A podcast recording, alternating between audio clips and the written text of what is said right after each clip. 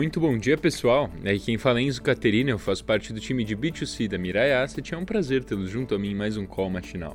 Hoje é dia 13 de setembro de 2022, uma terça-feira nubladíssima aqui na Faria Lima, mas não vai impedir você de vir comigo navegar nas notícias mais quentes e importantes do nosso mercado. Vamos falar um pouquinho sobre a bolsa de ontem, onde o Ibovespa acompanhou o bom humor externo e fechou com alta de 0,98% aos 113,4 mil pontos. O volume financeiro ficou em 26,4 bilhões de reais. Em setembro, o Ibovespa avança 3,55, estendendo o ganho do ano a 8,19%. Vamos falar um pouquinho sobre o que a gente vai ter na bolsa hoje, onde segue intenso o debate sobre inflação mundo afora. Todas as atenções no CPI de agosto nos Estados Unidos, a fechar em deflação de 0,1%. Em 12 meses deve desacelerar 8%, depois de 8,5% no mês anterior. O problema maior aqui é o núcleo, na expectativa de seguir pressionado em torno de 6,1%. Na Alemanha, o CPI registrou 7,9% no anualizado, em grande parte absorvendo os custos de energia e alimentos. Num breve olhar sobre a agenda, hoje ainda temos o relatório do OPEP no exterior, devendo influenciar o barril de petróleo, e no Brasil, a pesquisa mensal de serviços, a sustentar o crescimento de 0,7% no mês. A contribuir para isso a retomada econômica e a recuperação do mercado de trabalho, destacando os serviços prestados às famílias, ainda mais depois do Auxílio Brasil e do processo de deflação. O fato é que, somando aos dados das vendas do varejo amanhã, na quarta-feira, e do IBCBR na quinta, já dá para pensar num crescimento neste ano acima de 2%.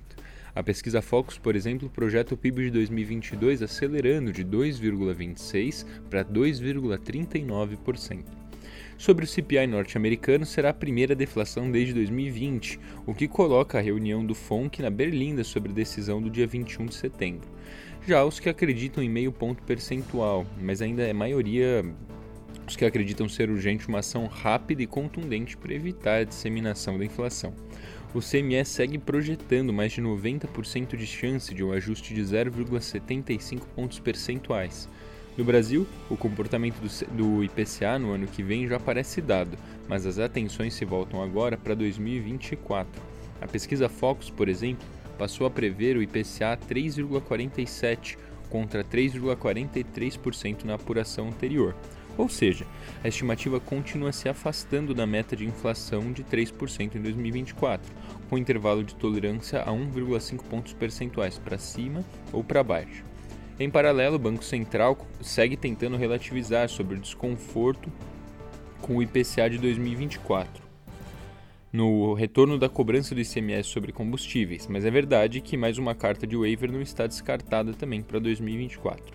Lembremos que já são duas no prelo, os de 2022 e 2023.